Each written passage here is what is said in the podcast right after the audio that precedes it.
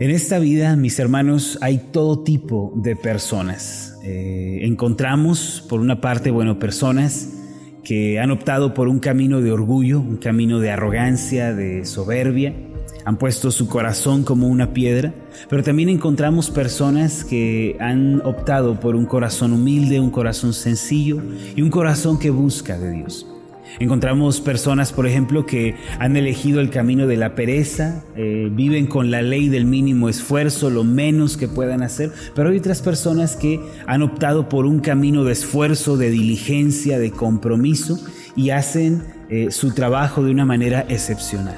Otro tipo de personas son aquellos que han elegido el pesimismo, la derrota, el fatalismo como su manera de pensar y de interpretar la vida. Todo lo ven de manera negativa, todo está mal, todo está arruinado, pero hay también personas que han optado por ver todo con optimismo y con los ojos eh, eh, positivos, han decidido ver la vida y han dicho cosas buenas van a suceder, bendiciones van a salir al encuentro. En la vida, hermanos, vamos a encontrar todo tipo de personas. Y hoy particularmente quiero que pensemos en dos tipos de personas que eh, indirectamente se nos presentan aquí en el Salmo 55, versículos 16 y 17. Se trata primero de una persona que está llena de intranquilidad, llena de dolor, llena de ansiedad por la situación que vive, pero también encontramos a una persona que en medio de una situación como esta, tomó una decisión y dijo, en lo que dependa de mí, mientras esté en mis manos voy a buscar al Señor y voy a esperar que lo obre en mi vida.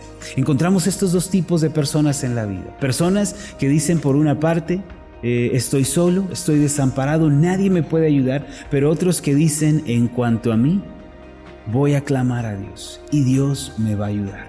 En lugar de descorazonarse, de decir, no, ya estoy solo, estoy perdido, han decidido buscar al Señor y caminar con Él. Han decidido entrar en esa relación personal con Él de búsqueda y de dependencia. El Salmo 55, versículos 16 y 17 dice de esta manera, En cuanto a mí, a Dios clamaré, y Jehová me salvará. Tarde y mañana y a mediodía oraré y clamaré, y Él oirá mi voz. Este pasaje comienza con esta declaración en cuanto a mí. A diferencia de lo que otros puedan elegir, de lo que otros estén diciendo o del camino que otros hayan elegido, yo ya he tomado una decisión.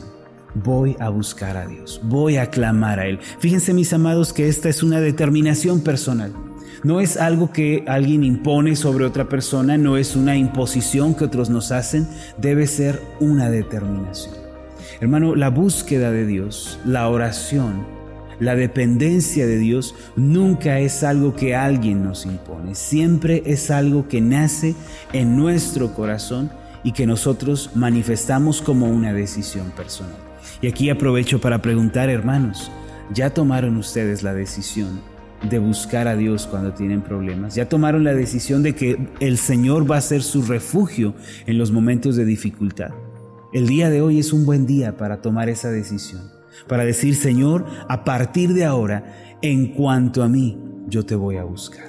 En cuanto a mí, Señor, yo no me voy a ir por otro camino, no voy a buscar otras alternativas, voy a buscarte solo a ti. Es una decisión personal. Yo ya tomé mi decisión personal.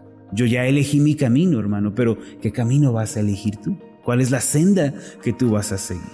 Ahora, este pasaje eh, dice lo siguiente, a Dios clamaré. Y esa es la, primera parte de este pasaje en cuanto a la enseñanza del día de hoy, es clamar a Dios, orar a Dios.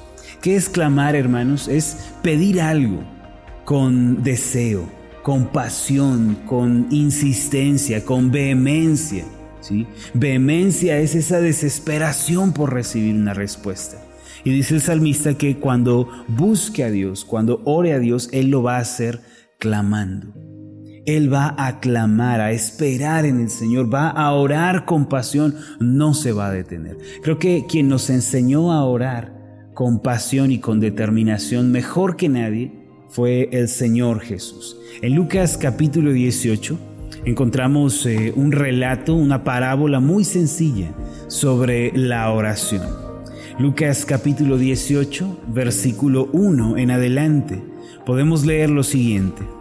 También les refirió Jesús una parábola sobre la necesidad de orar siempre y no desmayar, diciendo, había en una ciudad un juez que ni temía a Dios ni respetaba a hombre. El primer personaje de esta parábola es un juez injusto, malo, un juez eh, que busca solo su beneficio, no tiene interés en nadie más.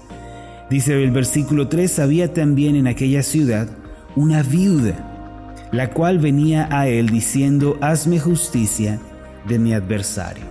La segunda, el segundo personaje que encontramos es una viuda que está siendo agobiada, está siendo perseguida, acosada por el tercer personaje de la parábola, el adversario.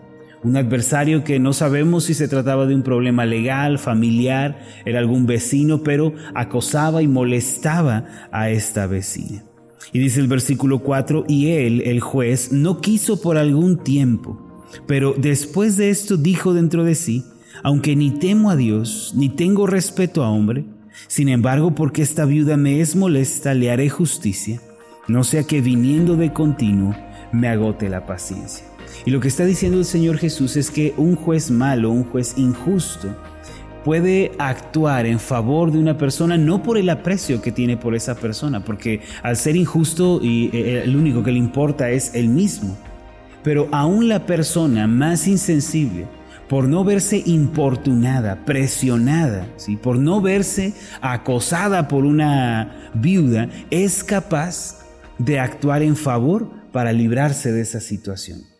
Entonces dice el versículo 6, y dijo el Señor, oíd lo que dijo el juez injusto. ¿Qué fue lo que dijo el juez injusto? Porque esta viuda me es molesta. Porque esta viuda se ha vuelto una carga y no quiero que me colme la paciencia. Voy a responder, le dice el Señor, oigan lo que dijo el juez. Y ahora, ¿acaso Dios no hará justicia a sus escogidos? ¿Dios no es un juez injusto? Dios no es un juez malo, no es un padre eh, que se molesta de que le pidamos, Él es el Padre bueno, Él es el Dios de misericordia, el Dios de gracia. Y si un juez injusto, por la presión de una viuda, puede actuar, lo que quiere dar a entender el Señor Jesús es cuánto más el Padre Celestial, cuánto más el Padre amoroso, tierno, puede responderles a ustedes. Dice, ¿y acaso Dios no hará justicia a sus escogidos que claman, que oran con fervor, que oran con vehemencia, con pasión, que quieren esa respuesta? A Él día y noche. Fíjense la referencia, cada cuanto lo hacen día y noche, una y otra vez. ¿Se tardará en responderles? ¿El Padre Celestial los dejará esperando? El Señor eh, actuará con maldad, querrá ver a sus hijos desesperados. Os digo que pronto les hará justicia. Pronto Dios les dará la respuesta a ellos. Y termina con una pregunta que parece romper el tema, pero en realidad es una realidad muy importante. Pero cuando venga el Hijo del Hombre, cuando regrese Cristo por segunda vez, ¿hallará fe en la tierra? Parece que el Señor Jesús está hablando de eh, un tema ya eh, apocalíptico, ¿no? La segunda venida. Eh, y, y, parece que Él está dando un salto y está divagando, pero no es así. Hermanos, dice el Señor, hallaré fe en la tierra cuando venga por segunda vez, cuando regrese. ¿Qué quiere decir esta pregunta? Es una pregunta, hermanos, para hacernos pensar en si estamos dispuestos a orar con esperanza hasta el final, si de verdad estamos dispuestos a orar y a clamar hasta el último día. Cuando el Señor venga debe hallar a personas en este mundo que claman con esperanza, que claman con esa fe. Aunque hoy fuera el día, hermanos, en que Cristo regresa, que hoy podría ser ese día, cuando Cristo viene por segunda vez, todavía el día de hoy, hermanos, debiéramos estar clamando y esperando recibir una respuesta. El Señor pregunta, y cuando yo regrese, los encontraré orando, los encontraré clamando con esperanza. En el Salmo 55, en el versículo 16, el salmista dijo, en cuanto a mí, a Dios clamaré. Pero fíjense que la primera parte es clamar a Dios, es tener una oración, una petición delante de Él. Pero la segunda parte es, y Jehová me salvará. Dios me responderá. Muchas veces cometemos el error, hermanos, de orar sin esperar. Orar sin estar esperando una respuesta. Orar solo por orar. Pero en la Biblia la oración y la esperanza nunca están separadas. Si tú oras, debes esperar. Si tú estás clamando, debes tener esperanza también. De otro modo, si solamente oramos, hermano, pero no tenemos esperanza, somos como un metal haciendo ruido nada más. Somos como eh, eh, relámpagos, eh, una, una nube que hace ruido, pero no tiene agua y nunca llueve. Nosotros, hermano, debemos orar y debemos esperar. Debemos clamar y debemos también tener esperanza. Si estás orando por algo, hermano, espera que Dios responda a esa oración. Recuerdo la historia de este pastor en un pueblo. Él había llegado a, esa, a ese pueblo por eh, un llamado personal de Dios y estaba sirviendo allí. Él había comenzado una misión evangelística y muchos de los del pueblo se habían convertido. Pero de pronto se desató una sequía. Ya llevaba eh, sin llover cerca de un año y medio en aquel lugar y las personas estaban desesperadas. Así que vinieron al pastor, pastor, eh, después de que nos convertimos en cristianos, eh, Dios no ha enviado lluvia, ¿será que Dios está enojado con nosotros? ¿Por qué Dios no hace llover? Y el pastor les dijo lo siguiente, ¿saben qué? Si oramos, Dios puede enviarnos lluvia. Así que vamos a orar, vamos a, a clamar a Dios y vamos a esperar que Él nos responda. Para eso, vengan el día de mañana, les dijo el pastor, los espero a las 5 de la mañana para que oremos juntos. Así como aquí en la iglesia que oramos, el pastor les dijo, vénganse a las 5 de la mañana y vamos a orar. A la mañana siguiente el lugar estaba casi lleno, el lugar donde ellos se reunían lleno porque la gente quería orar para recibir esa respuesta. Y comenzaron a orar, Señor, te pedimos que nos envíes lluvia, Señor, envía lluvia, tú eres el creador del universo, tú controlas todas las cosas. Y oraron con pasión esa mañana, ¿sí? Y al salir, durante todo ese día, nada sucedió. El pastor les dijo, no se preocupen, vengan el día de mañana y así hasta que recibamos la respuesta. Oraron durante una semana, no cayó lluvia. Dos semanas, no cayó lluvia. Tres semanas y parecía no estar sucediendo una vez más en el cielo ni se veía una pequeña nube. Ya en la cuarta semana los hermanos estaban desesperados, intranquilos, y se acercaron otra vez al pastor. Pastor, usted nos dijo que si orábamos con fe Dios nos iba a responder, pero después de casi un mes de oración Dios no nos ha respondido. Y el pastor los miró y les dijo, ¿de verdad oraron con fe? ¿De verdad estaban orando con esperanza? Sí, todos los días oramos con esperanza. Todos los días le pedimos a Dios que hiciera llover, pero nada sucedió. Y el pastor otra vez reiteró su pregunta, ¿de verdad oraron con fe? ¿De verdad oraron con esperanza? Ellos afirmaban, sí, oramos con fe todos los días. Y el pastor les dijo entonces una pregunta. Si de verdad estaban orando con fe, y de verdad estaban esperando que Dios hiciera caer la lluvia, ¿por qué ninguno de estos 30 días que hemos orado trajeron paraguas? ¿Por qué no se prepararon para la lluvia? Si de verdad creían que iba a llover, ¿por qué no vinieron con su paraguas? El pastor quería hacerles entender, hermano, que a veces oramos con una fe vaga, una fe ciega. Y para orar, hermano, tú necesitas tener esperanza y necesitas prepararte para recibir ese milagro, necesitas prepararte para la obra que Dios va a hacer. El salmista no clamaba solo diciendo palabras al aire, él sabía que Dios iba a responder. Por eso el versículo 17 es un eco del versículo 16. Tarde y mañana y a mediodía oraré y clamaré. Y eso es, eso es lo que hace una persona que tiene una gran necesidad. Clama en todo momento. Se dirige a Dios en sus pensamientos mientras va, mientras viene, pero también se arrodilla y clama al Señor en toda ocasión.